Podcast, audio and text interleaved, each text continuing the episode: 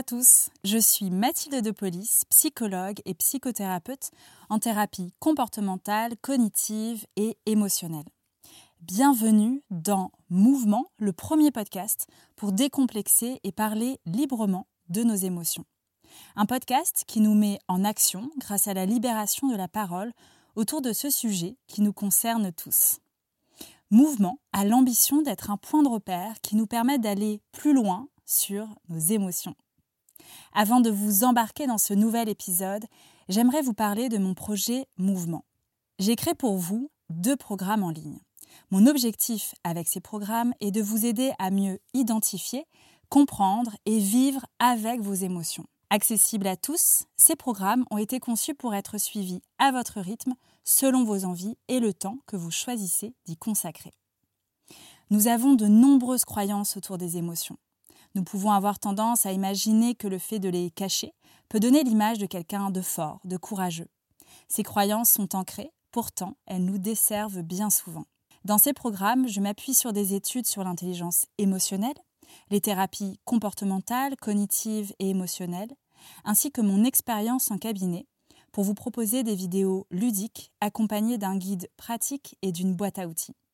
Si vous êtes curieux de découvrir mes outils, que vous souhaitez mieux vous connaître et vivre plus en sérénité, rendez-vous sur mon site internet mouvement.mathilde-depolice.fr. Je compte sur vous pour en parler autour de vous et maintenant place à l'épisode.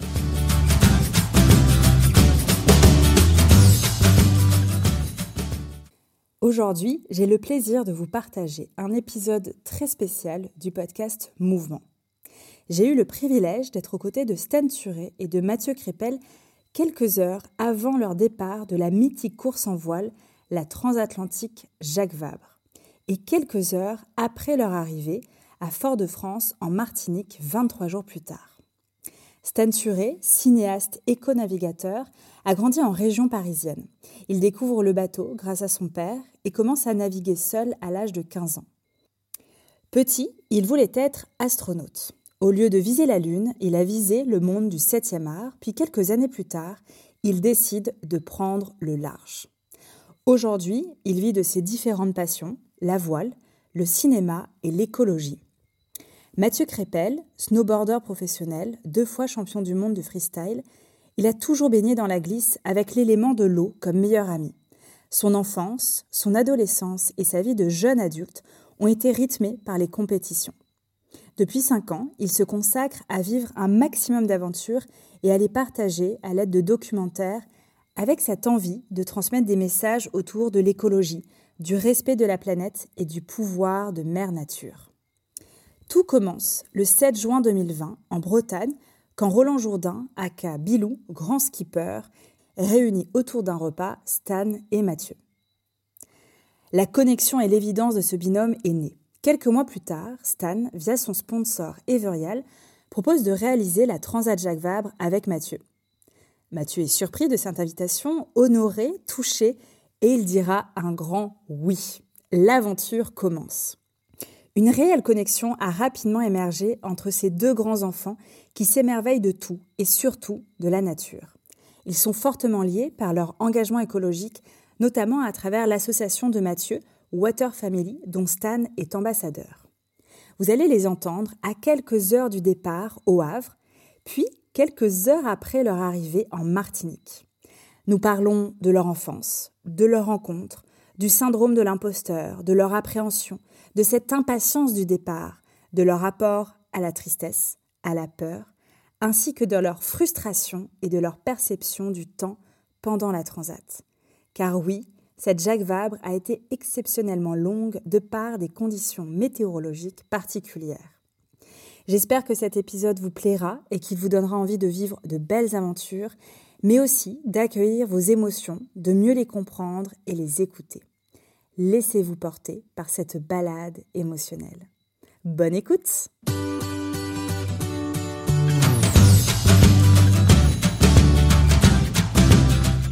Bonjour Stan Bonjour Mathieu. Salut Mathilde. Salut Mathilde. Merci de me recevoir à quelques heures du grand départ. on a décidé de ne pas tourner la première partie de ce podcast en extérieur parce qu'il y a trop de vent et pour une meilleure qualité, on se retrouve dans un beau window avec une magnifique vue. Euh, on est un peu en extérieur. On est un peu en extérieur parce qu'on a une vue à 360 et, et devant nous, bah, il y a le port de, le port de, port de Plaisance. Derrière, il y a les petits pétroliers. Puis il y a quand même des petits optimistes. Il y a plein de bateaux sur l'eau. Il y a des nuances de gris incroyables à chaque fois ici. Et, voilà, on est un peu dehors, même si on est protégé. Voilà. Exactement et la ligne de départ euh, qui va se situer euh, par là dans quelques heures. Alors justement, demain, c'est le grand départ pour environ 20 jours, plus ou moins, euh, direction Fort-de-France, en Martinique. La première question du podcast Mouvement vous invite à vous reconnecter avec l'enfant que vous étiez. J'aimerais savoir quels souvenirs vous avez du petit Mathieu et du petit Stan par rapport à vos émotions je sais pas, quand je repense à moi quand j'étais petit, je pense que j'étais quelqu'un de d'un peu introverti qui n'osait jamais faire des trucs en fait. Euh, j'ai des souvenirs, tu vois, ouais, un peu de frustration, j'ai des souvenirs de, de, trucs cons, tu vois, un concert euh, où, où, on y avait été avec toute l'école et puis bah, les, les, enfants pouvaient monter, moi je voulais pas y aller, mais j'avais qu'une seule envie, c'était y aller. Et, et, en fait, j'y avais pas été, et puis derrière j'étais là, merde, putain, j'y suis pas allé. Par timidité? Ouais, bah ouais, enfin, je sais pas, je j'osais pas faire des choses. J'ai toujours été peureux, tu vois. J'ai, j'ai mis, j'adorais nager, j'adorais être dans l'eau tout petit, mais avant d'aller dans le grand bassin, j'ai dû avoir, attendre d'avoir 12 ans, je pense. Alors que j'adorais, j'étais à l'aise en apnée tant que j'avais pied, mais tant que aller dans le grand truc, c'était, c'était hyper absurde, tu vois. Et tu as eu un déclic parce qu'aujourd'hui, quand on sait que tu vas faire cette traversée euh, transatlantique, bah, je sais pas, le déclic, c'est peut-être aussi, bah, tu vois, le... donc moi j'ai commencé à faire du bateau quand j'étais tout petit aussi avec mon père. Euh, on naviguait au bord de la plage et puis bah, je pense que les, les, les premiers moments, et c'est rigolo, quand j'y repensé la dernière fois quand on en parlait, quelqu'un on nous pose tout le temps la question là, depuis une semaine de savoir comment on commence à faire du bateau, comment on gère le risque et compagnie et tout ça. Et je me faisais le parallèle de me dire que la première fois que j'ai été euh, tout seul sur un bateau, j'avais je pense ouais, 10-12 ans, quelque chose comme ça. Et j'allais pas loin, je faisais le même truc, je faisais à 200 mètres de la plage et je revenais. Mais pour moi, c'était un truc de dingue parce que tu es le seul à gérer. Si tu as envie de. Il n'y a, plus, a plus personne pour te dire euh, tu retournes ou il y a un problème ou quoi que ce soit. Et je me souviens avoir eu un jour la même truc en, montagne, tu vois. J'étais parti me promener avec ma chienne et on j'étais allé j'étais parti tout seul. Euh, genre, je voulais aller jusqu'à un objectif. Et il y avait de la poudreuse, il y avait des trucs. Et je me suis dit, est-ce que je fais pas une connerie, tu vois? J'avance tout seul dans la neige. Euh, il, fait, il commençait à faire nuit.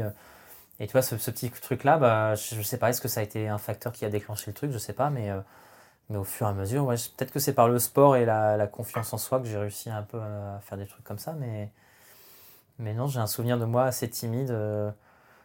Euh, je, vais raconter un truc qui est débile, hein, mais est-ce que, ça vous parle d'un truc qui s'appelle les incollables?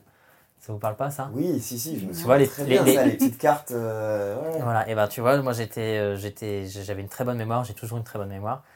Et j'étais le représentant de ma classe et, euh, et on fait un concours euh, régional et tout, et on, marque des points, on gagne, enfin on était hyper bien. Et à un moment, j'avais envie de pisser. Et j'ai pas osé dire que j'avais envie de pisser. Et oh je me suis pissé dessus. je me suis pissé dessus au concours et j'osais plus bouger. et voilà, c'est. Mais j'ai continué. Mais j'ai continué, j'ai tout donné pour le concours. Voilà. je sais pas si ça donne une caractéristique psychologique sur ma personne, j'en sais rien, mais.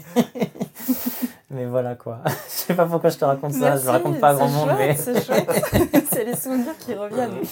Toi Mathieu, quel souvenir tu as du, du, petit Mathieu? Euh, Moi, les souvenirs que j'ai, c'était, euh, je pense, un garçon assez, euh, assez hyperactif déjà. Par rapport à mes émotions, on y reviendra peut-être un peu après. mais clairement, fallait, c'était difficile pour moi qu'il y ait du vide dans une journée. Euh, je le conceptualisais absolument pas, mais c'était comme ça. Je pense que ça vient aussi un peu du schéma familial, très sportif et très actif. Mais, euh, mais ouais, je sautais euh, partout. Ma mère m'appelait Mario. quand on se baladait dans la rue, il fallait que je saute à droite, à gauche et tout ça. Et puis je pense assez vite, je, ne sais pas, hein, c'est vrai qu'on a toujours, quand on devient adulte, peut-être on s'idéalise, ou, inversement, mais quand on était petit, mais les souvenirs que j'ai, c'est que déjà, je m'émerveillais assez facilement de plein de choses. Je pense que j'ai été introduit très vite à la montagne, à l'océan. Je suis parti à l'âge de 10 ans au Groenland faire un voyage pour faire du snowboard avec, bah, avec des idoles de, à moi de l'époque. Et, et, quand tu vis ça à l'âge de 10 ans, bah, évidemment, ça te marque. Mais ce qui me marque le plus de ce voyage-là, c'est c'est de me retrouver dans, un environnement qui était magique, où tout était, beau. Quoi.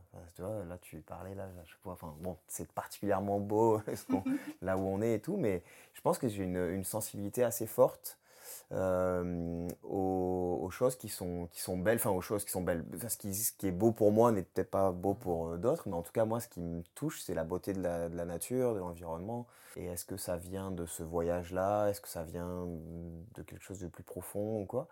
Par rapport à ça, aux émotions que ça me procure, c'est particulier parce qu'on aurait tendance à se dire bah, c'est plutôt de la joie, mais c'est pas forcément, ça me donne pas envie. Enfin, après, la joie, j'imagine qu'elle se traduit de plusieurs manières pas forcément de Waouh, c'est génial, j'ai envie de crier partout. Je sais qu'il y en a, c'est un peu comme ça. c'est plutôt interne. Mais, mais sur le côté, euh, tu vois, par rapport à ce que tu disais, sur une certaine forme de timidité. Alors, pas forcément dans l'action, parce que ça, j'ai pas trop souvenir, mais je pense que j'étais assez actif là-dessus. Mais par contre, euh, sur une anecdote aussi, j'avais, euh, on avait été, voilà, avant, avant, que je fasse du snow et tout, je faisais du ski. Et on avait été à une compétition, une, une Coupe du Monde de ski alpin à Val d'Isère avec mes parents, peut-être des gens du ski club, je sais plus. Euh, euh, et il y avait un grand skieur, un grand champion français qui gagnait des Coupes du Monde, qui s'appelait Franck Picard, et, euh, et dont j'étais absolument fan. Et il était venu à la fin de la course, il était venu me voir pour me signer mon casque. Et j'avais dit non, mais genre, je m'étais. Enfin, c'était limite une crise de nerfs pour que non, il signe pas mon casque, alors que, alors que j'étais fan, quoi. mais trop timide, trop. Non, ah, trop plein de. Il se passe trop de choses dans ma tête, dans mon corps. Euh, non, je m'étais carapaté, et puis j'avais dit non, il n'y a pas moyen. Et c'est vrai. Et après, je me suis dit, mais pourquoi j'ai fait ça, quoi? Mais c'est dingue de voir qu'en fait, ce voyage que tu as fait, t'en parles tout le temps et t'en parles beaucoup avec moi parce que ça. Tu te En fait, ça, ça a marqué ta vie énorme, en fait. Comme. Euh, Enfin, à quel point, tu vois, le fait que quand on est enfant, euh, les choses auxquelles on est confronté euh, via nos parents et tout ça peut influencer le reste. Je pense qu'on on s'en rend pas compte, tu vois, que moi, tous mes potes qui font du. Moi, j'ai commencé tard, enfin, j'ai commencé jeune le bateau, mais tard à faire euh, du bateau loin et sur des bateaux habitables. Mais tous mes potes qui sont très très bons, ils ont le point commun d'avoir été sur l'eau en croisière, d'avoir fait des transats quand ils avaient 3, 4, 5, 6 ans. Et du coup, tu sens que c'est un truc qui les a marqués. Et et ils ont besoin d'aller retrouver ce truc qu'ils avaient quand, quand, ils étaient petits, quoi. Et, et, ouais, je trouve ça dingue, en fait. Et c'est marrant parce que de vous voir, on voit vraiment les deux enfants que, que vous étiez. C'est assez euh, flagrant, avec cette passion, vos sourires et puis l'excitation de, de, partir. vous êtes rencontrés grâce à Roland Jourdain, aka Bilou, skipper renommé. Euh, Stan, c'est toi qui as choisi euh, Mathieu comme binôme. Pourquoi lui Et qu'est-ce qu'il t'apporte? Voilà, va bon. Non, non. tu, veux, que je vais faire un tour dehors Non, non, non, non, non, non, euh, non, non, écoute, euh, moi je suivais Mathieu, euh, bah tu vois, il était fan de Franck Picard, moi, moi j'étais fan de snowboard, j'ai eu la chance d'avoir de, la famille en montagne, et donc je passais aussi mes hivers en montagne. Et j'ai fait du snowboard quand j'avais 10 ans, à l'époque où c'était pas encore trop tendance, mais voilà, j'ai fait du snow avec, avec des fixes de ski et tout, donc voilà, je me considère comme avoir fait, voilà, fait partie du truc et, et voilà, j'étais abonné à plein de magazines de snow, je suivais tous les trucs, j'adorais les vidéos. Je pense que si je me suis orienté, à un moment, j'ai travaillé quand même pendant 8 ans dans le cinéma avant de faire de la voile. Si j'ai été dans ça, c'est aussi parce qu'à un moment, je me suis plongé dans les vidéos et j'adorais les vidéos de snowboard. Et, pour moi, les premières fois que j'ai fait des petits montages vidéo, c'était des images de snow, en fait, tu vois, d'aller filmer mes potes, mes cousins, de faire des petits montages comme ça. Donc forcément, toute la glisse, tout le milieu de la glisse de la montagne, il m'a beaucoup influencé. Donc Mathieu, je le, suivais depuis, depuis longtemps. Quoi. Et, euh, et en fait, quand Bilou m'a dit, ah, tiens, il y a un mec qui vient se renseigner sur le Groenland, moi j'étais en train de lui poser des questions aussi. Dans on était en plein, en plein confinement, je savais pas quoi faire de mon bateau, je voulais faire une, une aventure. Et quand Bilou me dit, bah tiens, il y a Mathieu qui est, qui est, dans le coin, je lui dis, ah, bah ouais, je le connais, euh, ah, je, serais, je trop content de l'inviter sur le bateau. On a fait un déjeuner, et puis après, bah, de fil en aiguille, j'ai proposé à mon sponsor de, qu'on aille vers un, petit volet, un petit côté un peu plus environnemental dans, dans, ce qu'on fait, de, de, partager un peu plus, euh, d'enlever un peu de sportif et de rajouter un peu de, un peu de sens dans ce qu'on faisait. L'association de Mathieu la Water Family, euh, je, trouvais que leur guide pédagogique était top et tout ce qu'on pouvait faire avec les enfants, ça me touchait beaucoup. Et en fait, euh, naturellement, avec mon sponsor, enfin c'est même mon sponsor qui m'a proposé, moi, moi j'aurais pas osé, je pense, lui demander, parce que je m'étais dit qu'il est... Et en fait, je pense qu'il a été convaincu, enfin, il a, il a été voir des, vidéos de Mathieu, il s'est dit que voilà, c'était un sportif et que même si c'est pas son sport, la voile, mm. il, était, il était touché, je pense, par l'engagement, par tout ce qu'il avait pu faire à droite à gauche. Et, et non, moi, ce que m'apporte là Mathieu sur la Transat, ce qui est très précieux, je trouve, c'est sa fraîcheur, en fait. parce que d'avoir quelqu'un qui découvre le milieu et qui, et qui s'émerveille de tout et qui est content de tout et voilà de pas prendre un skipper euh, blasé qui a déjà fait 15 euh, transats ou 20 transats c'est sûr que j'aurais peut-être appris plus de choses mais humainement ça aurait été forcément moins fort et, là, euh, et je sais déjà que je sais déjà que notre duo va fonctionner parce mm. que parce qu'on est dans le même délire de, de, de se dire qu'on on adore les nuages, on adore les, les grains, on adore les, enfin, les coups de vent, on adore regarder les levées de soleil, tout ça. Enfin, on est, on est passionné de tout ça et ça va être, euh, ouais, ça va être un bel échange. Et moi, je vais, je vais essayer de documenter tout ça et de le, raconter si, euh, si Mathieu euh, me laisse le filmer un peu. et toi, Mathieu, qui est snowboarder professionnel, du coup, comment tu vis l'invitation de Stan? Bah, L'invitation de Stan, quand il me l'a proposé, je l'ai vécu comme. Enfin, je continue à le vivre comme une opportunité exceptionnelle, évidemment. C'est c'est une chance inouïe et c'est vrai que bah, je le remercie euh, fois 1000, fois un million. Euh, et je remercie Bilou. Et c'est vrai qu'il faut remercier euh, Lionel aussi parce que bah, il, a il, il, me donne cette chance-là et il me fait confiance, ce qui est pas, ce qui est pas rien. Lionel, c'est Monsieur Everial. Monsieur Everial. Le sponsor officiel du bateau. Du bateau. Et, qui prend un, enfin voilà, c'est un, risque et c'est aussi, enfin c'est, puis c'est symptomatique de, de quelqu'un qui aime bien s'engager, qui en fait, ça s'inscrit totalement dans ce que, dans ce que j'adore faire, c'est-à-dire apprendre éternellement, découvrir éternellement, me remettre en question aussi, me challenger. Là, c'est assez particulier parce que je, enfin, je rentre, en fait, là, on ne se rend pas compte vraiment parce que on a tendance à, à banaliser un peu, enfin, c'est tellement facile par les images aujourd'hui, par la connexion qu'on a aux, champions et tout. On a, et, et, les champions eux-mêmes ont tendance à rendre le truc simple. À banaliser un peu le, la performance et tout. Et nous les premiers. Hein. Mmh. C'est par, euh, peut-être par, euh, par pudeur, par... Euh, mais voilà, moi je, je pars de, de, quasiment rien et je me retrouve dans ce qui se fait plus grand, de, de, de, de mieux dans la voile. Quoi. C'est que je prends souvent l'exemple de dire, je, le compare au foot parce que c'est ce qui est le plus parlant, c'est comme si voilà, tu sais taper dans un ballon dans une cour de récré et que du jour au lendemain, on te propose de faire la Ligue des Champions. Quoi. C'est, enfin, je pense que le, rapport, il est à peu près là, si ce n'est la Coupe du Monde. Quoi. Enfin, c'est... ah bah ouais, c'est sûr que là, il y a le... Et donc, euh, de me retrouver euh, là-dedans, après moi, je sais que j'ai, et, même, euh, on a déjà parlé un petit peu avec Stan, mais j'ai, ce, ce souci-là d'avoir un peu ce syndrome de l'imposteur, de, de me dire que je, voilà, je, je mérite euh, pas assez ce que, ce que j'ai, même par rapport au, dans le snow, dans le surf, des fois, les, mm, là, clairement, euh, c'est exacerbé, quoi, ce, ce feeling. Et, plus on se rapproche du départ, plus je me dis que, je, enfin, là, toute la semaine au village, j'ai dû prendre un peu sur moi pour me dire euh, ben ouais je vais participer à, à, la Jacques Vabre j'ai ma place ici. Alors évidemment pas sur le même, euh, même niveau de compétences et tout que les autres mais par contre euh, et c'est ce qui est quand même beau dans, ce, dans cette course et dans le fait d'être en binôme c'est que voilà, il peut y avoir des, des, amateurs qui viennent avec des bah, c'est ce, qui, ce qui est beau dans la voile. Moi c'est ce que j'adore c'est alors oui, c'est un sport mécanique, mais celui qui est... Alors oui, il y a un peu d'argent, à... faut avoir un peu d'argent. Mais en fait, celui qui, qui veut commencer, bah en fait, assez vite, il peut se retrouver... Euh, tu vois, j'ai commencé la course au large il y a 6 ans. Et effectivement, bah, demain, on se retrouve avec euh, l'élite euh, mondiale de la course au large. les plus beaux bateaux, les... on, est sur la, la, plus belle ligne de départ de cette année, en fait, tout simplement. Donc c'est dingue, et c'est une opportunité de dingue. C'est comme si tout le monde pouvait s'aligner. C'est une épreuve où voilà, si tu te qualifies, si tu as un peu d'argent, bah, tu peux être sur des grands événements et tu peux accéder, euh, être sur la même ligne de départ que tes idoles. Quoi. Ça reste accessible. Je ne sais pas quelle, quelle image a le grand public de la voile, mais ça reste accessible en fait. Tu vois, les gens sont simples euh, et on n'est pas, des, pas des stars en fait. Enfin, il y en a qui, qui, le jouent un peu comme ça, mais, mais ça reste quand même accessible, je pense. Et c'est ça qui fait aussi que les gens arrivent à se retrouver un peu humainement peut-être sur nous, euh, parce que forcément on projette son affect sur tout ce qu'on qu'on voit. Et si nous, en plus, on arrive à, à raconter, à ne pas montrer seulement que nos émotions positives ou les moments où ça va bien, bah, c'est sûr qu'à un moment, tu t'identifies et tu, tu, tu, te projettes. Et c'est pour ça que les gens, quand tu, quand tu vois le succès de certains skippers sur les, sur les pontons, c'est parce que les gens, ils vivent des choses par procuration. quoi. C'est comme ça que ça marche. Justement, tu parles du public et j'ai l'impression que d'un point de vue extérieur, il y a une fascination et aussi une appréhension pour vous. J'aimerais savoir, vous, comment là vous vous sentez à quelques heures du départ? Hmm, Pour ma part, j'ai beaucoup d'excitation et, une hâte de, de partir.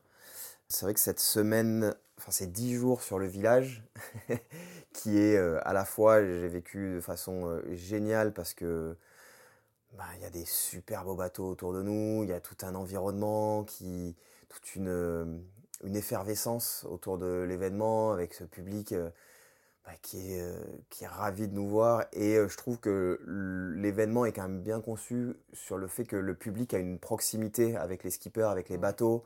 On a reçu plein de kids à bord. On a fait, bon, c'est aussi parce que on, a, on, s'est mis à dispo avec la Water Family, on a fait des, animations avec, avec eux et c'est que tu reçois énormément d'énergie de, tout ça.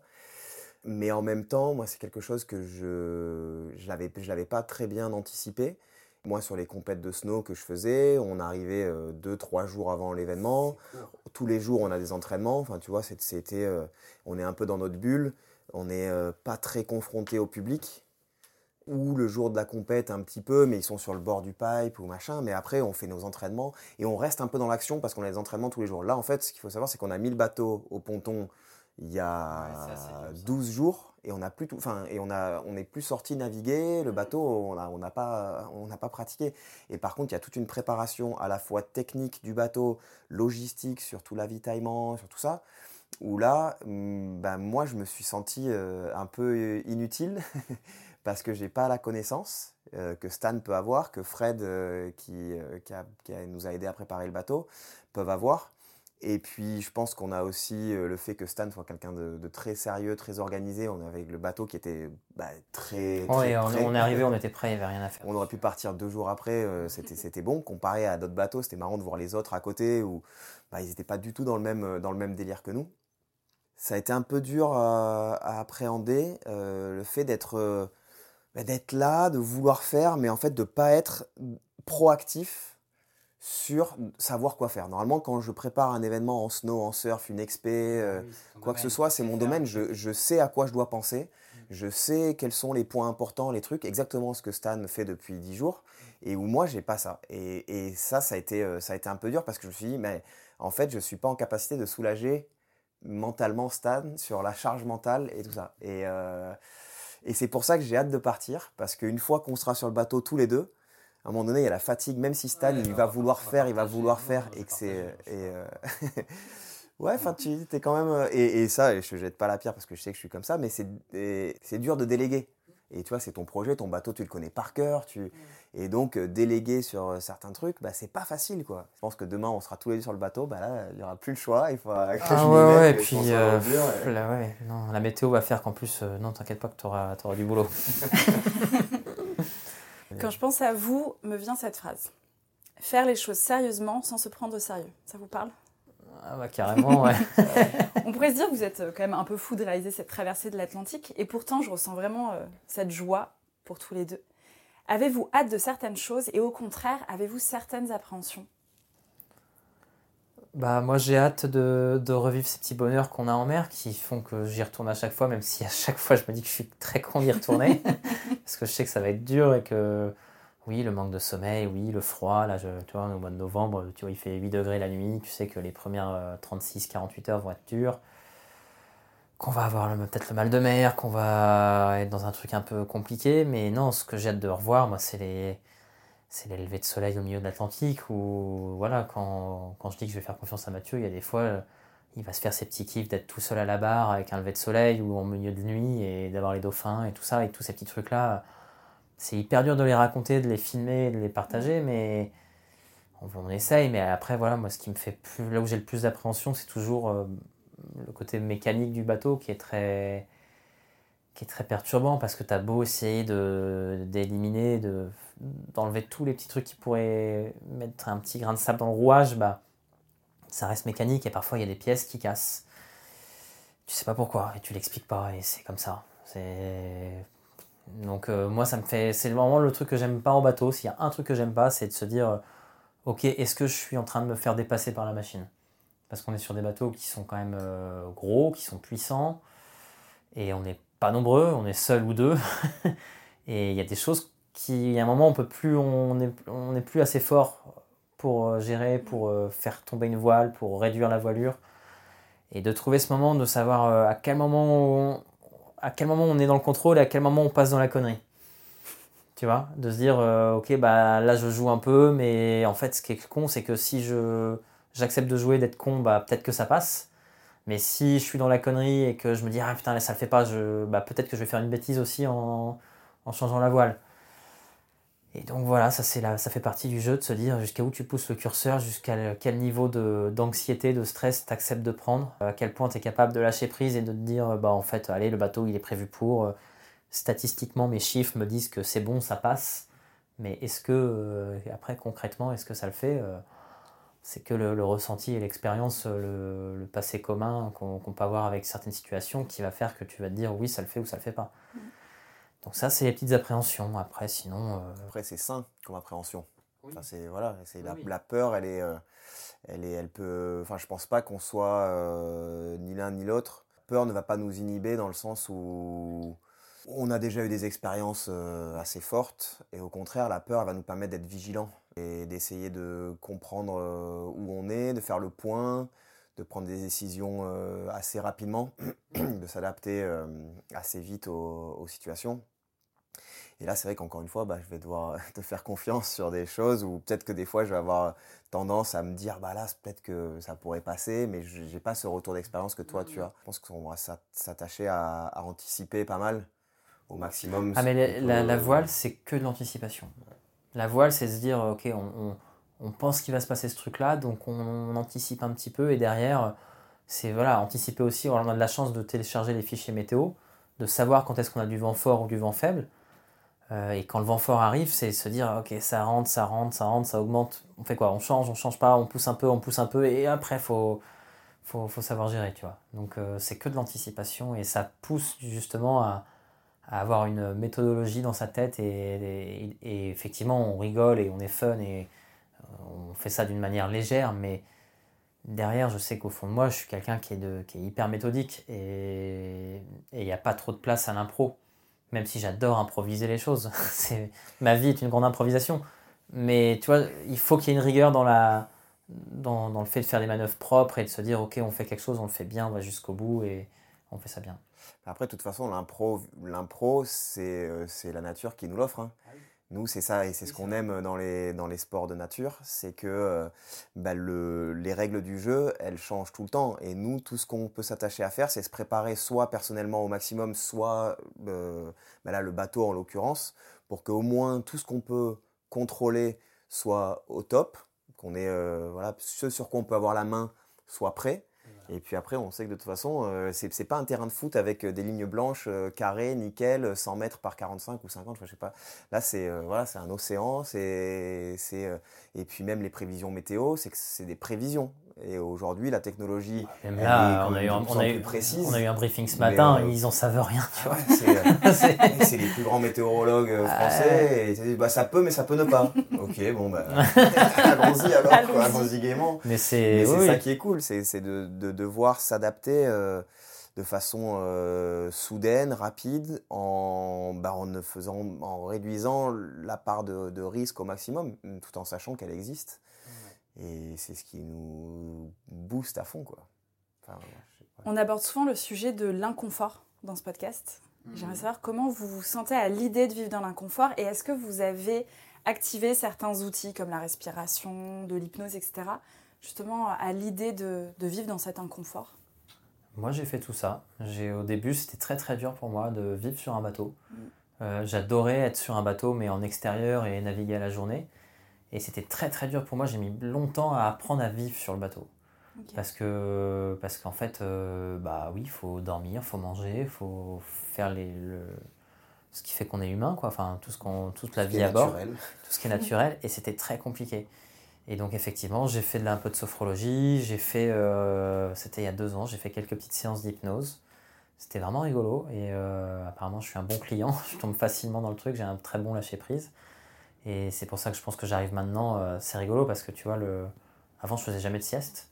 Maintenant je suis à peu près capable de m'endormir, mais n'importe où, même s'il y a du bruit, de la lumière, en voiture, s'il y a de la radio, quoi que ce soit. Si je, si je, me dis ok, je m'endors, eh ben, je vais réussir à le faire. C'est vraiment rigolo. Je, je... Voilà, je l'explique pas trop. C'est juste qu'effectivement, bah, a un moment, en as, je pense que ton corps s'habitue à cet inconfort. Euh, et en fait, je pense que l'inconfort, euh, même si bah, c'est quelque chose qu'on n'aime pas trop, et ben en fait, c'est quelque chose qu'on aime quand même. je pense que si on fait ce sport-là, avec, euh, enfin, si on aime les sports outdoor, c'est qu'on aime bien être un peu dans, dans le dur et, et Pourquoi? Qu'est-ce que ça t'apporte bah, Qu'est-ce que ça m'apporte? Ça me, ça me, ça me ah, je dis cette phrase très cliché, mais de dire que ça me rend vivant en fait. Ça me, à chaque fois que je me mets dans des situations compliquées, quand je vais chercher à me faire mal, bah je me sens bien quoi. Je me dis ok là je suis vivant, je regarde là il fait froid, bah ouais j'ai froid donc je ressens mon corps et puis après quand je quand je rentre chez moi ou quand je mange quelque chose, bah tu dis ah putain tu, tu ressens des fois mille les éléments et toutes les toutes les émotions que tu peux avoir. Et alors là, peut-être qu'on va pas trop l'avoir parce qu'on est en double, mais souvent, justement, on dit qu'en solitaire, euh, on vit des expériences qui sont proches, je pense, de, bah, des drogues en fait, parce que tu te mets dans un état de fatigue très avancé, tu te mets dans des trucs où tu te fais mal, t'as froid, t'as pas dormi, et en fait, la moindre petite émotion, mais te. Enfin, je veux dire, moi, ça m'est arrivé de voir un, coucher de soleil et de me mettre à pleurer, mais d'un coup, en disant, je savais pas si je pleurais parce que j'étais triste ou si parce que c'était beau, ou, ou rien du tout. Et puis bah, à un moment, tu vas faire une petite manœuvre ou alors il y a, je sais pas, un, un, un boot, un truc qui va t'emmerder pour rien du tout. Tu vas te mettre à pleurer en disant mais c'est la fin du monde. Et, et en fait, c'est rigolo, mais on a un truc en voile qui, dit euh, moral stable. Et le moral stable, ça veut dire que en fait, euh, si tu montes très haut, derrière, tu vas descendre très bas. Donc on essaye de vraiment de lisser nos émotions, et c'est pour ça que plus les mecs sont bons, moins ils sont, ils sont capables d'exprimer les choses. Et tu verras que euh, bah, les, les, grands champions, à chaque fois leur vidéo c'est ouais, tout va bien, super, génial. Et là tu dis putain, mais pourquoi tu me racontes pas ce que tu vécu? C'est qu'en fait, ils se programment eux-mêmes en se disant je suis stable. S'il y a un truc qui est top, je suis en tête, euh, tout va bien, on, redescend parce que peut-être que derrière il y aura un truc où ça va être la merde. Et si au contraire c'est vraiment la merde, bah, tu prends sur toi et tu dis ok, bah, peut-être que ça peut aller et du coup tu stabilises le truc. Donc euh, j'essaye de faire ce truc-là parfois, mais en même temps, parfois ça me perturbe parce que justement j'aime bien moi avoir des émotions, j'aime bien avoir des trucs et me dire, euh, m'enthousiasmer des choses. Donc je suis un peu entre les deux. Voilà, j'essaie d'être un peu parfois dans le contrôle et parfois, euh, parfois je lâche un peu le truc. Mais, mais c'est pas évident. Voilà. Merci. Et toi Mathieu? Alors moi sur le côté, euh, sur le sens premier du terme euh, inconfort, euh, je me fais pas trop trop de soucis. Je sais qu'on s'adapte, l'être humain a cette capacité à s'adapter assez bien. sur les premières navigations un peu longues qu'on a faites sur la calife et tout, c'était moins long que ça, mais je me suis pas senti Enfin voilà, se faire à manger quand ça bouge, euh, bon là c'est assez euh, succinct quand on se fait à manger, hein, c'est faire bouillir de l'eau chaude et mettre dans un, dans un lyophilisé. Euh, mais ces petites choses-là, ça va. Non, moi ce qui me. Ce qui me L'appréhension principale que, que, je peux avoir sur, sur la gestion du temps, c'est sur les temps longs, sur les temps où, où, où il se passe pas grand chose. Et euh, je pense qu'il y, en a, il va y en avoir, où le bateau sera calé, où les voiles seront plutôt bien réglées, où il n'y aura pas trop de vent, où...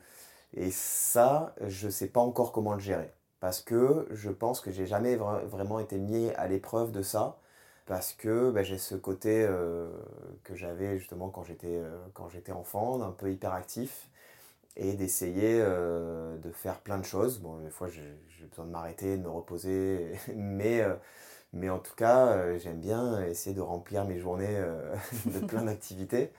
Et, euh, et là, il va falloir trouver un moyen euh, différent. C'est aussi un moyen de.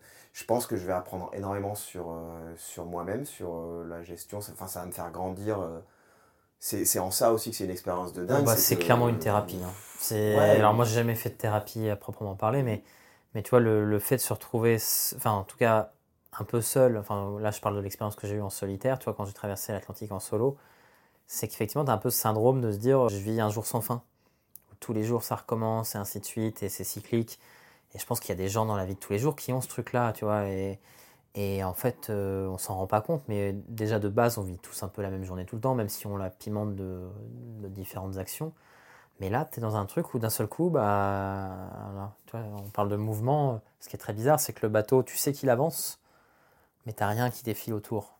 Et c'est pour ça que c'est très perturbant la notion de temps. euh, elle, s'éclate. Le temps veut plus rien dire puisque le temps, c'est un déplacement d'un objet sur un, sur un, dans un plan. Donc euh, là, effectivement, tu vois que l'eau défile, mais tu as un univers qui est bleu, tu as des nuages, tu as des trucs, et tu sais, si tu pas le GPS qui te dit que tu es en train d'avancer, tu pourrais très bien être sur place. quoi. Donc tu es en mouvement immobile. C'est vraiment bizarre.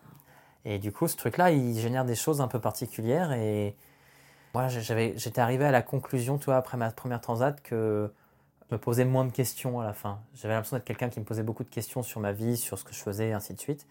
Et là, je me suis, je me suis juste dit, bah, en fait, euh, j'ai pas forcément trouvé de réponse. Alors, souvent, les gens te disent, mais que- si tu vas faire ça, qu'est-ce que tu vas chercher? Est-ce que tu as trouvé les réponses? Et moi, la réponse à ça, je disais, bah, en fait, non, j'ai pas toutes les réponses et je les aurai peut-être jamais parce qu'on évolue tout le temps. Par contre, je me pose moins de questions. et ça m'avait un peu simplifié, tu vois, le, le raisonnement que j'avais euh, à terre. Et la mer m'a fait cet effet-là. Merci euh, pour tous vos partages. Je vais vous retrouver à l'arrivée en Martinique dans quelques secondes pour mes auditeurs et dans environ 20 jours pour nous trois. Qu'est-ce que vous aimeriez dire au Stan et au Mathieu de l'arrivée Si vous vous projetez. euh, Oh, ne bois pas trop de rhum, s'il te plaît.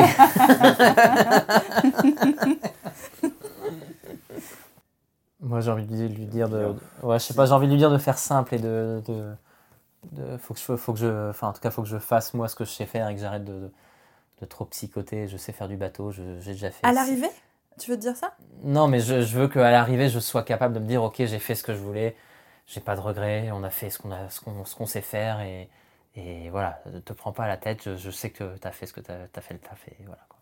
C'est ça que je veux dire.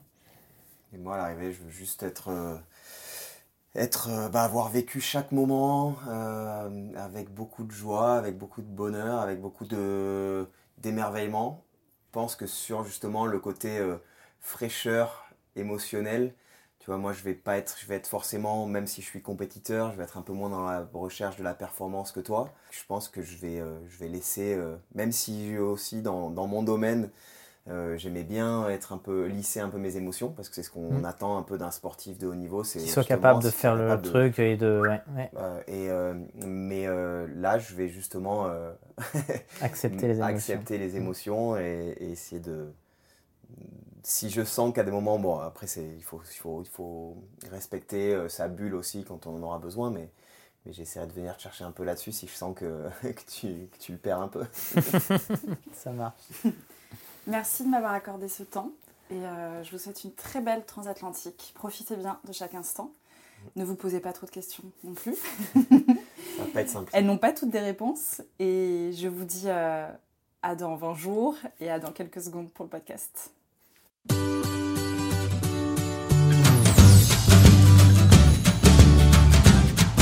Bonjour Stan, bonjour Mathieu. Salut Mathilde. Coucou Nous voilà euh, sur le sol martiniquais. Vous avez passé 23 jours, 11 heures et 41 minutes à bord de votre bateau Everial, la licorne. Presque 570 heures. Yes En 26e position. On s'est quitté pour nos auditeurs il y a quelques secondes, mais pour nous, bah, il y a plusieurs semaines, au Havre. Et nous voilà en Martinique. Et vous pouvez entendre euh, Oh, une luciole, je viens de voir une luciole. Alors, vous ne pouvez pas entendre le bruit des lucioles, mais nous, on les voit. Et vous entendez le bruit des grenouilles, des crapauds, des criquets. les cabribois, ça s'appelle, je crois. Ah. Ouais, des, petits, des petits insectes sympas qui font du bruit la nuit. Et ouais, le soleil vient de se coucher, il fait beau, euh, il fait chaud, il fait très chaud en Martinique, Il fait très chaud. très humide et c'est bien loin du Havre. hein, Voilà. Alors la première question que j'ai envie de vous poser, c'est comment vous vous sentez? Eh bien, écoute, pour ma part, je me sens bien. Ça a été une expérience euh, super enrichissante, magique. On est passé par plein de choses, plein d'états différents. Ce qui est particulier, c'est que je trouve que le cerveau humain est quand même particulièrement bien fait. Ça, ça fait à peine quelques jours qu'on est arrivé. Sur le moment, sur l'instant T, il y a eu des moments où on voyait plus le temps passer, où c'est long. c'était long. Et puis là, en fait, bah, tous ces moments-là, ils sont, ils sont pas effacés parce que ils sont quand même quelque part euh, un petit peu gravés dans, dans nos corps, dans nos têtes, dans notre mémoire. Mais, euh, mais ils sont plus, euh, on les prend comme des, comme des bonnes expériences, comme des bonnes choses. Mais enfin voilà, le, le- le temps, euh, c'est quelque chose de particulier, quoi. Ça s'étire, ça se rétrécit, ça s'allonge, ça. enfin, On voilà, va revenir sur cette notion du temps parce Ouais. que cette Transat Jacques Vabre a été exceptionnellement euh, longue. Euh, mais voilà, avant de d'aller plus en détail, je voulais vraiment prendre le temps de, bah, savoir comment vous allez. Toi, Stan, comment tu te sens? Moi, je me sens enfin relâché en fait. Parce que tu vois, une prépa de course, une prépa de bateau, ça dure des mois. Là, on a passé trois semaines en mer où, en fait, moi, c'est.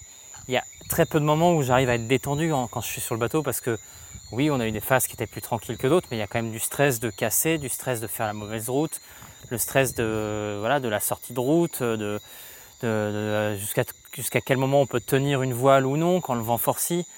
Moi, je sais que la, première semaine, j'étais pas bien du tout. À la fin, j'étais vraiment, j'ai commencé à avoir des petites hallucinations sonores.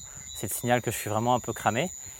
Donc euh, là, quand la course s'arrête, bah, il y a tous mes muscles qui se détendent, je suis relâché. Et, et en plus, tu vois, avec ce côté un peu euh, où il fait chaud, où il fait beau, on a le temps d'aller dans l'eau, c'est chouette. Et voilà, je suis, j'en suis dans cette phase-là, là où enfin je me relâche, quoi. Où il n'y a plus, y a plus de pression, il n'y a plus rien, et ça fait du bien en fait. Voilà, parce que c'est beaucoup de stress en fait. Et justement, dans ce stress, il peut y avoir la peur qu'il se passe euh, des avaries ou des problématiques euh, corporelles, physiques euh, ou Ouais, autres. ouais. Bah, au bout de au bout de quatre jours, on a eu on a, on a une petite on a eu une casse sur le bateau, sur le, le safran tribord. Donc le safran, c'est ce qui permet de diriger le bateau.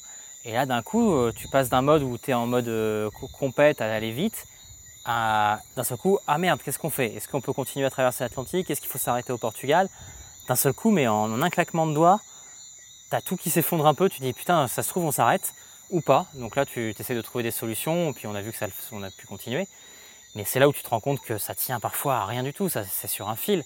Et c'est ce fil-là qui est vachement dur à, gérer. Et vu qu'on parle des émotions, euh, c'est là où il faut réussir à, tempérer. On avait parlé de morale stable. Euh, là, on l'a vraiment vécu et Matt a pu l'expérimenter, de se dire ok, bah là on a un moment où c'est pas drôle, mais on va pas se mettre au fond du trou. Voilà, à ces moments-là, j'ai été, dormir. Je, je crois qu'à un moment, je me suis dit ok, Ouais. je vais dormir, je mange un truc. Et j'ai essayé de trouver des solutions et ça m'a permis de, de- de me vider la tête parce que dans, quand tu es dans le moment même, euh, quand tu es dans l'action pure, ton cerveau, eh ben, il n'est pas forcément très clair. Donc, euh, il c'est bien aussi de se poser un moment, de réfléchir un peu, de dormir, de Mais manger. cette de- phase-là, elle était, elle était particulière, je me souviens, mais je pense pour les. Alors, alors, on l'a évidemment pas vécu de la même manière, mais je pense qu'il y a les mêmes questions, même cheminement euh, mental qui s'est un petit peu euh, activé. De se dire, bah en fait, ça, ça venait quasiment de commencer la course, enfin, ça Ouais. fait 4 jours, 5 jours. Ouais. Et là, on s'est regardé un peu, on s'est dit, non, pas comme ça, quoi. Enfin, pas, pas, maintenant, pas, pas, finir. pas de cette manière, tu vois, où là, euh, tu sais, ton monde s'effondre un peu, quoi. Pour un- une, après, dans ma- une dans moi- mini pièce.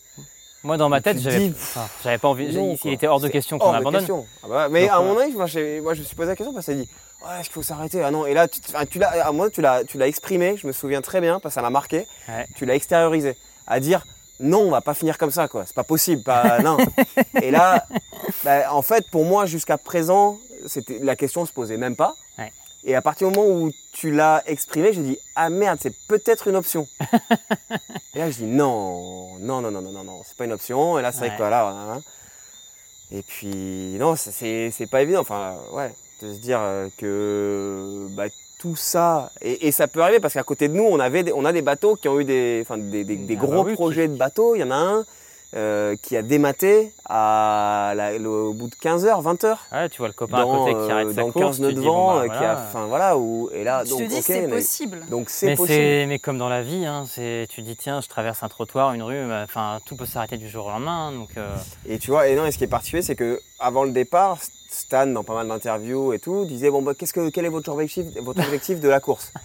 Bah non, mais de façon euh, simple et, peut-être un peu bête, c'était la première réponse était bah, de finir. et, moi je me disais bah finir, bah, évidemment qu'on va finir. Et c'est quoi la question Et tu vois, bah, j'en ai reparlé, j'en ai reparlé avec un concurrent qui est le gars qui avait gagné la dernière course. Il m'a dit que là, eux, ils ont, ils ont tapé, ils ont tapé un, OVNI, donc un, objet flottant non identifié. Ils ont explosé leur, leur partie sous-marine du bateau. Et ça leur a fait une petite piqûre de rappel de dire qu'en fait, voilà, ça reste une aventure énorme. Et c'est pas rien, quoi, de traverser l'Atlantique. Donc, euh, oui, on joue, on s'amuse, on fait un jeu, on fait une compète. Mais ça reste déjà une, sacrée aventure. Hein. donc, euh, d'aller au bout, c'est déjà. Faut pas oublier que c'est déjà exceptionnel, quoi. Donc, euh, donc voilà. Et justement, est-ce que pendant la, traversée, il y a quelque chose qui vous a mis en colère, ou, ou peut-être pas de la colère, mais de la frustration? Et quoi?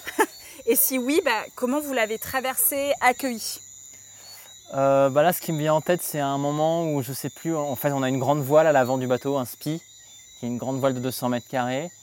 Et je sais plus, il y a un moment, je sais que je me suis rendu. J'étais à l'avant, je devais bricoler mon truc pour changer de voile.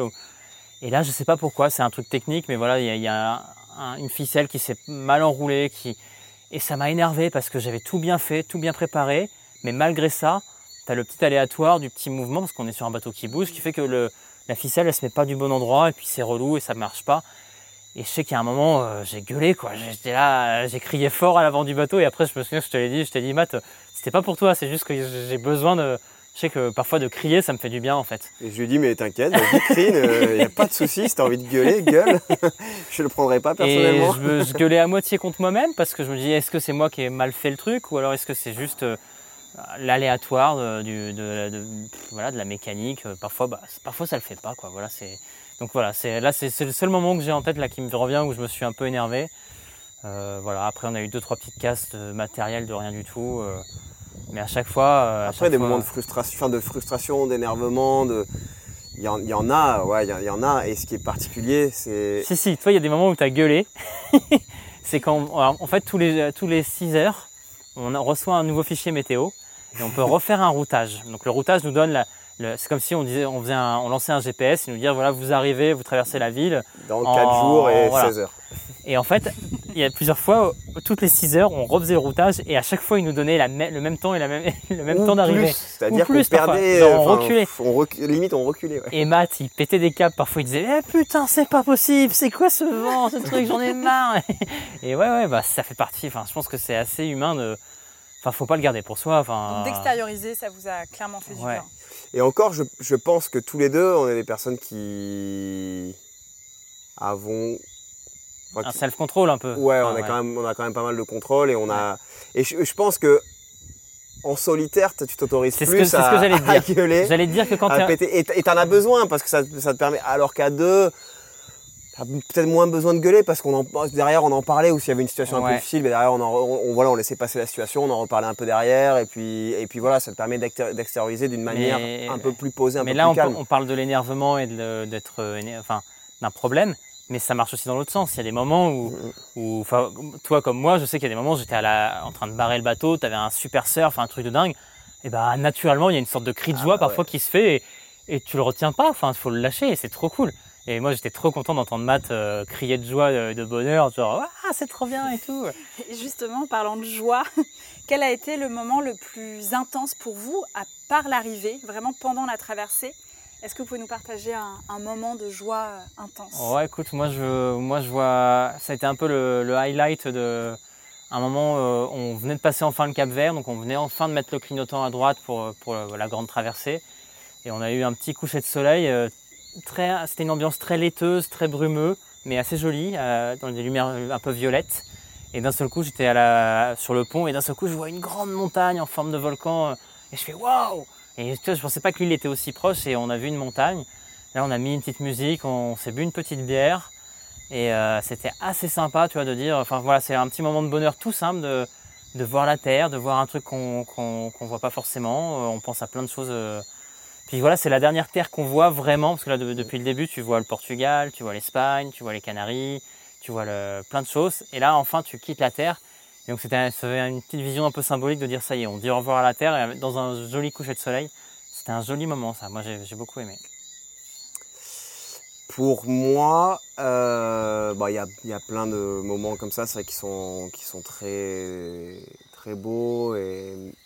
Mais je pense que c'est euh, c'est le moment où on est allé chercher le vent au large du Maroc, là, mmh. vers Darla, et où on avait une mer assez formée, on avait 3-4 mètres de houle, euh, du bon vent, et où c'était sportif. Et c'est un peu ce que, je, ce que j'attendais, c'est les sensations que je voulais, euh, que je voulais expérimenter dans, dans la voile, dans cette aventure, c'est d'avoir du vent, d'avoir des conditions costauds, et d'être à la barre et de faire des surfs, mais hallucinants, quoi. Et d'aller d'aller de voir, euh, de voir le compteur euh, de nœuds qui monte à 18, 19, 20 nœuds. Là, tu sens des accélérations du bateau. Là, tu, tu, vois le bateau qui prend une vague et qui part, ou le, la pointe du bateau, elle est à 3-4 mètres de l'eau et tu plantes, ça explose de partout. C'est assez jouissif, mais moi, dans ces moments-là, tu vois, bah, c'est là où moi j'ai un peu de stress parce que Matt, bah, je sais pas s'il se rendait forcément compte. bah, si, si, si. Tu te rends compte de, l'intensité du, du, bordel. Mais moi, c'est le moment où justement je me dis bon, est-ce que ça passe? Est-ce que ça passe? Jusqu'à quel moment on peut jouer un peu au con, tu vois? Ouais, on pousse. C'est ça qui est. C'est l'intensité. C'est pour ça que l'intensité, elle c'est toujours pareil hein, quand tu fais des sports euh, ou pareil, enfin, c'est dans, tous les domaines, mais euh, l'intensité que tu vas vivre, ce que tu vas recevoir en émotion, c'est proportionnel à, la part de, de, risque et, euh, et, de, et du fait que tu sois pas en contrôle sur tout et qu'à un moment donné, bah, tu te laisses, tu dois un peu aussi te laisser accepter que tu n'as plus de contrôle sur tout et que là, advienne que pourra, quoi, un petit peu. en étant Après, dans une certaine mesure. En termes d'intensité d'émotion, euh, je pense que quand même, alors tu as une sorte de libération quand tu passes l'arrivée, effectivement, c'est une grande joie. Après, je pense que le plus dur, c'est quand même le départ. Tu, l'as vécu avec nous. Euh, on était les premiers à partir. Euh, je sais que du ponton, du ponton ouais, voilà, on était les premiers à partir du ponton. Le moment où tu dis au revoir à tout le monde, où tu as une sorte de pression, d'un coup, tu as je sais pas, il y avait quoi, 500, 600 personnes devant nous, euh, tout le monde te regarde, tu dis au revoir à ta famille, à ta copine. Euh. je sais qu'à ce moment-là, j'ai vu, j'ai vu Matt qui avait les yeux un peu brillants, moi aussi. Enfin voilà, j'ai versé forcément des larmes, j'étais très fébrile et, à un moment tu y vas, mais c'est en termes d'émotion là, c'est pas facile à gérer du tout, du tout. Tu passes de l'un à l'autre, du sourire aux larmes, à la peur, à tout, il y, a tout qui se mélange. C'est, vraiment un truc particulier. Hein. Moi j'ai mis un peu de temps à le, à le réaliser. Euh, mais c'est marrant que tu reviennes sur le départ parce que moi, toute cette phase du départ, euh, c'est super flou. Et je pense que c'est au bout de. Parce qu'on a eu. Ça a été quand même intense, les premières nuits avec très peu de vent, le, courant à gérer, toute la sortie de manche. Ah, c'était très, très, très chaud. Bah, c'est là où j'étais cramé. que je connaissais pas du tout et il a fallu qu'on soit super vigilant et c'était très compliqué. Et donc c'est quand ça c'est devenu un peu plus calme où on a été, on a pu prendre un peu de recul sur ce qui. Mais le départ, pour moi, c'était, c'est, euh, enfin j'avais jamais vécu ça. Enfin c'est une, émotion. Enfin c'est, pas si c'est une émotion, mais c'est un, un, feeling que je n'ai jamais vécu ni au JO, ni au championnat du monde, enfin dans n'importe quelle compétition comme ça où où en fait mon enveloppe, mon corps était là, vivait le truc, mais mon cerveau, mon âme, mon je sais pas quoi était, euh, je sais pas, c'est flou. J'avais l'impression que c'est tout cette, c'est ces deux trois heures de, de départ là, ouais. c'est le flou total. Je voilà, j'ai des, des flashs de moments, de visages, de sourires, de trucs, et on en a reparlé un peu euh, de moments et il me dit ah bon, il y a eu une interview de je sais pas quoi, de trucs. Ah, je m'en bah, C'est ça qui est très particulier, c'est qu'en fait, tu sais, il y a, je sais plus quel grec, si c'est Platon ou je sais plus qui dit qu'il y avait euh, il y, a, trois catégories de personnes sur Terre. Il y a les, les, vivants, les morts et les gens qui partent sur l'eau. Et en fait, c'est vrai que quand tu pars sur l'eau, il y a ce côté-là, en fait, où... Alors oui, aujourd'hui, c'est cadré, on vous envoie des messages, on a les radios et tout, panique.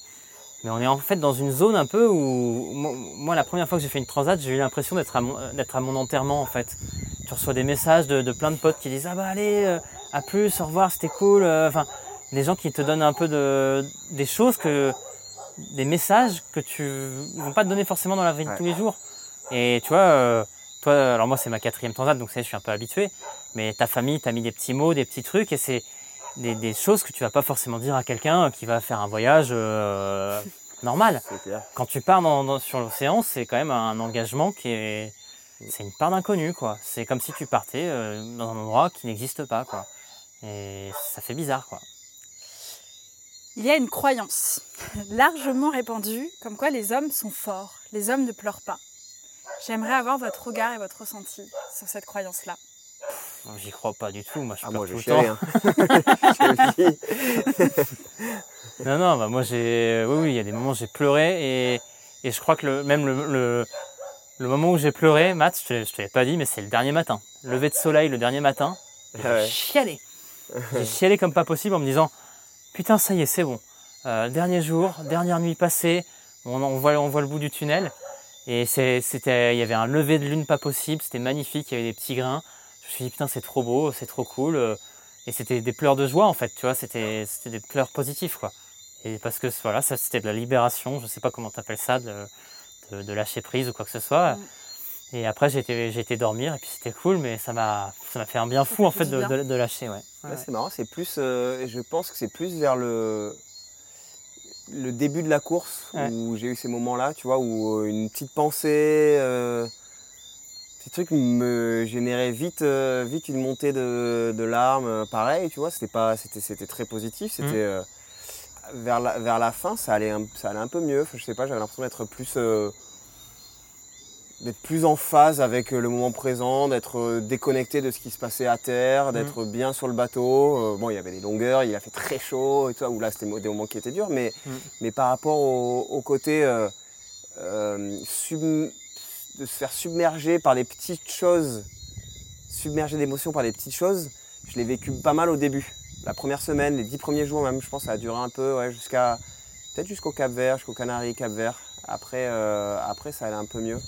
Mais ouais, au début, bah, là, ouais, c'est vrai que j'ai eu tous ces petits mots de tous mes potes, ma, famille. C'était, il y avait une enveloppe par jour pendant 20 jours. Je savais qu'à chaque fois que je mettais la main dedans, euh, c'était un moment fort en émotion et je savais que j'allais. Et, à chaque fois, je, je prenais un moment, euh, j'attendais que Stan aille dormir ou quoi pour, m'isoler parce que je savais que j'allais chialer en lisant, en regardant la photo. Ouais. C'est rigolo, moi il y avait un, il y avait un gars euh, qui, un- qui est pas tout jeune, un, un vieux marin qui m'avait dit euh, euh, quand tu commences une transat, quand tu commences à faire ce sport, tu passes par trois phases. Euh, par l'émotif, le contemplatif et après le compétitif. Et en fait, plus tu as d'expérience, plus ces phases-là, tu arrives à les réduire pour arriver après à de la au compétition compétitif. au côté où ok t'es dedans. Et en fait c'est vrai qu'au début bah c'est pas facile. Tu gères comme tu dis au début c'est dur de se mettre dedans parce que tu as plein de choses qui se passent. Ensuite tu passes à une phase de contemplation. Tu dis ouais c'est cool je suis dans mer tu, re- tu réappropries un peu ton élément. Et après tu te remets dans une phase où tu es plus actif et ça va mieux. Et ça plus tu as d'expérience plus tu arrives après à le gérer un peu mieux quoi. Ça c'est assez rigolo. Et ça je l'ai gardé en tête et c'est vrai quoi Mathieu, quand on, on a échangé au Havre avant votre départ, vraiment quelques heures avant votre départ, ta plus grande appréhension, c'était pas les grosses vagues, les tempêtes, c'était ce temps qui peut être long. Mm. Cette traversée qui a été particulièrement longue parce que servi. très peu de vent. Bah, comment tu l'as vécu? Bah, ça a été, euh, je pense que cette Jacques Vabre, elle, elle m'a, elle m'a testé euh, dans, Ah, elle, a, elle a testé nos limites ça c'est Elle certain a testé nos limites et particulièrement par rapport à cette crainte, c'est vrai que c'est la, pr- la- la plus grande crainte que j'avais, c'est ces moments euh, de longueur, de, de potentielle monotonie, de- et il y en a eu, hein. il y en a eu forcément. Et puis ben tu fais preuve un peu de fatalisme quoi. C'est que tu es là, tu es sur ton bateau, t'as pas de bouton off quoi. C'est ça qui est ouf avec le. tu peux pas faire pause tu peux pas faire un, euh, un temps ouais. mort et t'arrêter sur le banc de touche C'est c'est ça, c'est ça, c'est qu'il y a plein de sports où, où tu peux t'arrêter. Bon, c'est vrai que le, dans, dans les sports que je pratique habituellement, c'est pas, enfin, en montagne, tu peux un peu t'arrêter, euh, reprendre un peu tes esprits, repartir. Enfin, après, c'est des efforts qui sont beaucoup moins longs. C'est des, mais, mais là, tu peux pas te dire, ok, bon, ben là, je, je fais demi-tour. euh, ok, tu fais demi-tour, mais ouais, mais si tu fais demi-tour, euh, si tu veux rentrer, il te reste quand même deux semaines, quoi, ou dix jours. Donc euh, non, on continue tout droit. Et, euh, et ce, ce temps, il est, bah, ce qu'on disait un petit peu au début, c'est qu'il est, en fait, c'est très particulier le temps, et, et ça m'a donné envie de d'étudier un peu bah, la relative. On en a parlé un petit peu, mais Bah, tu vois, la ouais, moi après mes, après mes premières transats, j'ai étudié beaucoup de choses en astrophysique, sur l'entropie, sur plein de choses, on a c'est parlé. C'est sûr que ça, ça, ça pose des questions parce que effectivement, je sais que moi, il y, a des- il y a des moments en plus, là, j'étais capable de rester parfois 2-3 heures allongé dans, dans ma banette, là, où je faisais rien, absolument rien. Et c'est une sorte de forme de méditation où tu es dans une espèce de vide, t'as- tes pensées se baladent, tu penses un peu au bateau, tu surveilles des choses. Mais il y a des fois, tu es, dans le. Tu sais pas si c'est passé 5 minutes ou, 3 heures, quoi. Et c'est des choses dans la vie de tous les jours qu'on a oublié de faire, en fait. Parce qu'on est tellement connecté, tellement. Euh, dans, ces phases de repos, c'est assez particulier parce qu'il y, avait pas mal de phases de repos où, on ne dormait pas forcément. Enfin, bah, j'ai pas souvenir. Alors, je sais pas, c'est très difficile de, quantifier, mais je pense pas qu'on ait dormi profondément ou très peu. À chaque fois, tu dors en surface, tu dors euh, une heure max, une heure et demie, peut-être une fois ou deux. Ouais, une heure et demie. j'ai dû dormir deux heures. Deux heures d'un coup, mais, c'est une, seule fois, tu vois. au max, on faisait, des quarts d'une heure et on, a trouvé cet, équilibre, on était, mm. on était bien, mais des fois c'est une demi-heure et tu, fermes les yeux pendant une demi-heure, pendant 20 minutes, tu mets, tu mets ton timer, tu as l'impression d'être parti 4 heures. Et il s'est passé 20 minutes. Et en fait, c'est passé 20 minutes. et, et, quand tu es. Euh, et, dans les phases d'éveil, et ben parfois, c'est presque l'inverse. Où il se passe 4 heures et au bout de ces 4 heures, tu dis Oh, bon, en fait, ça allait. Ou alors, bon, il y a c'est très particulier en fait. Le, la gestion du temps, elle est. Euh, mais euh, il n'y a pas vraiment d'explication. C'est que tu En fait, tu le. Il faut accepter. En tu le subis, ouais. Tu le subis. En fait, si tu essaies de le contrôler, ce temps. Et, tu l'as bien vécu? Oui, au final, je l'ai bien vécu. Bah, sur le moment, c'est pas simple. Mais avec le recul, oui. Tu, en fait, tant que tu essayes de contrôler le truc, bah, tu te fais mal. C'est foutu, ouais. Alors que si tu dis, ok, j'accepte le truc, je le prends, je sais que c'est comme ça, bah c'est comme ça. Et tu acceptes que ça te passe dessus et que. Et c'est pas facile, hein. Ouais, c'est pas ça. Et, tu vois, et c'est marrant parce que bon, moi, je, voilà, je viens de, je, découvre tout en, là en, quelques mois. On a commencé à naviguer ensemble avec Stan au mois de juin, donc euh, en même pas six mois. Euh, et donc les premières naves qu'on a faites, euh, voilà, c'était la Calife où on a fait cinq jours. Après, on a fait quelques convoyages où c'était entre aux alentours de 30-36 heures. Mmh. Et 36 heures, ça te paraît énorme. Un voyage de 36 heures sur un bateau, tu te dis, ouais, mais c'est énorme, c'est la folie. Et puis, une fois que tu es parti en transat et que tu es parti pour 25 jours, 36 heures, c'est rien. Quand on était à 36 heures de l'arrivée, on était là, mais ça y est, quoi, on était là. Bah oui, c'est la relativité. c'est ça, le temps est relatif. Justement, toi, Stan, tu, comparais, euh, tu compares mm. les transats à une thérapie. du coup, comment s'est passé ta thérapie A priori, d'une thérapie, on en sort grandi, on a appris des choses sur soi. Est-ce que tu peux nous faire un retour? Euh, Oui, bah c'est sûr qu'à chaque fois, je pense, qu'à chaque période de notre vie, on, a, des problématiques nouvelles, on a des, choses liées aux rencontres humaines, aux, évolutions qu'on a dans notre vie professionnelle, affective ou ce que tu veux familiale. Et forcément, bah, quand tu as du temps pour réfléchir à tout ça, et alors oui, certes, on était un petit peu connectés, on avait quand même un peu WhatsApp, on pouvait parler avec certaines personnes, mais tu as quand même des phases où tu as vraiment du temps pour toi et du temps pour poser des bases et pour... Euh, voilà, moi j'ai eu le temps de lire un bouquin euh, sur, sur, sur, des sujets écologiques, des sujets qui me touchent particulièrement. Et voilà, c'est des moments où tu bah, as le temps de creuser les choses, de te dire, ok, alors bah, là j'en reviens, tu vois, de cette transat avec des, nouvelles résolutions sur, euh, sur la manière dont je vais essayer de, vivre mes prochaines années, quoi, de me dire, en fait, bah, c'est des trucs tout con, mais en tout cas, je, me suis je me suis réouvert certaines portes, quoi. J'ai eu l'impression de, de, de, ouais, de, de, faire du vide, de faire du vide et de me dire, euh, ok, voilà où j'en suis. Tu fais un petit bilan de ta vie, quoi. Je pense que ça serait hyper bien euh, que tout le monde, de temps en temps, aille se dire, alors pas forcément faire une transat, hein, mais se dire, tiens, je vais me mettre dans une cabane, euh, couper du monde dans la forêt ou, ou en montagne ou dans, même dans, dans un champ, n'importe quoi, juste pour se retrouver, en fait. Ce qui est particulier sur une transat, c'est que justement, on en revient à ce qu'on disait tout à l'heure, c'est que tu peux pas t'échapper. Et, ce qui est particulier par rapport à ça, c'est que bah, dans tes pensées, c'est pareil. C'est qu'à un moment donné. Euh, elles reviennent, elles sont là. Bah, mm.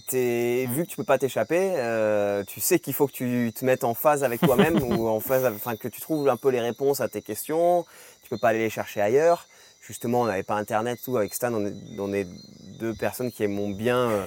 Apprendre des choses et se poser plein de questions et avoir des réponses assez vite. Et on se disait putain, on peut pas trouver les réponses. peut pas trouver les réponses et tout. Et je pense, et, moi j'ai eu de la, enfin j'ai de la chance, je, je pense. Enfin, quand tu pars sur une transat comme ça, il faut être, euh, il faut être dans une phase, phase de ta vie où tu es quand même, où quand même bien.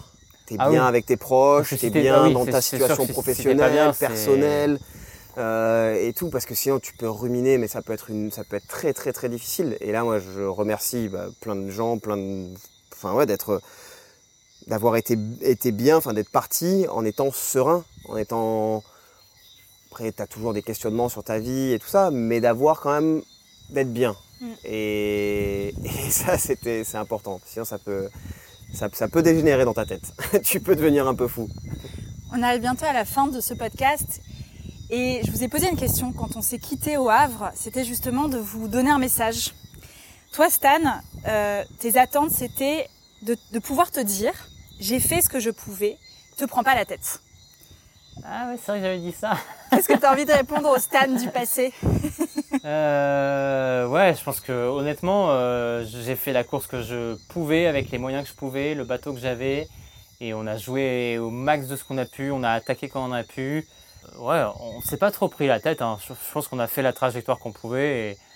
Non, non, je suis très content de cette transat. Je suis très content d'avoir géré les petits problèmes, surmonté les problèmes techniques. Euh, après, c'était particulier niveau météo parce qu'on n'a pas eu beaucoup de vent et donc on n'a pas eu pu faire de vraies options tactiques. Mais, euh, après, euh, là où cette transat était chouette, c'était de, voilà, c'était une satisfaction énorme aussi de pouvoir emmener Mathieu de l'autre côté et de vivre un truc hu- humain avec lui qui était hyper chouette.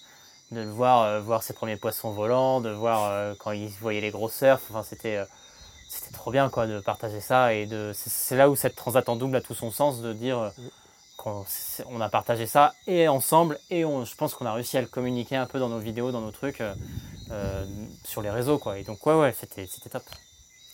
Toi, Mathieu, le message que tu t'es donné, c'était j'espère que je pourrais me dire que j'ai vécu chaque moment avec beaucoup de joie et d'émerveillement.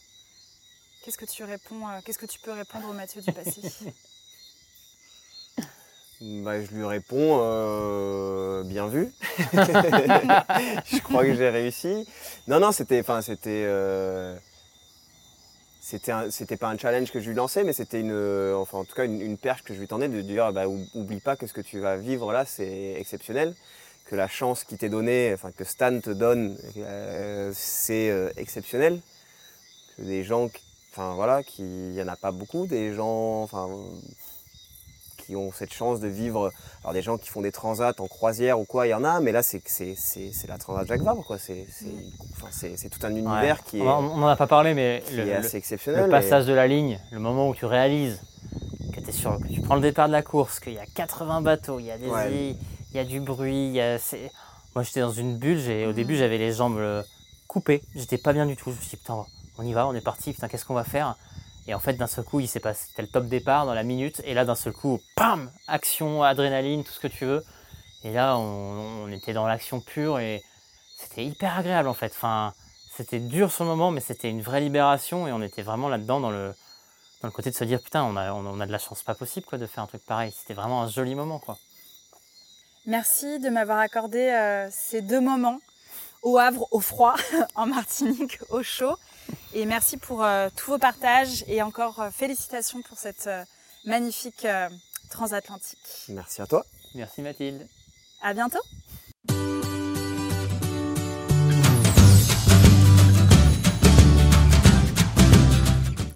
Merci d'avoir écouté cet échange avec Stan Turé et Mathieu Crépel. Je vous propose non pas des outils pour cet épisode, mais des réflexions que je vous invite à explorer suite à cette écoute. Où se situent vos peurs? Nous avons tous des peurs rationnelles, non rationnelles, abstraites, concrètes. Elles ne sont pas identiques pour tous et c'est ce qui fait notre richesse. Apprenons à les écouter ainsi que celles des autres. La relativité du temps. Ce temps qui parfois nous file entre les doigts, qui nous échappe avec cette envie d'appuyer sur pause. Ce temps est relatif. Et une transat invite à vivre, ressentir et percevoir ce temps autrement. Nous pouvons être pressés, être dans l'urgence, l'impatience. Réactivons cette notion de relativité et respirons un bon coup. Et vous, avez-vous la sensation que le temps passe trop vite? Avez-vous déjà fait l'expérience d'une perception du temps différente? Qu'en avez-vous tiré et comment pouvez-vous relativiser dans votre vie quotidienne? On se retrouve très vite pour un nouvel épisode. Si vous avez aimé ce podcast, je vous invite à le partager autour de vous, à laisser un avis sur iTunes, Apple Podcasts. Je vous invite également à me suivre sur Instagram, at Mathilde de. À très vite pour un nouvel épisode.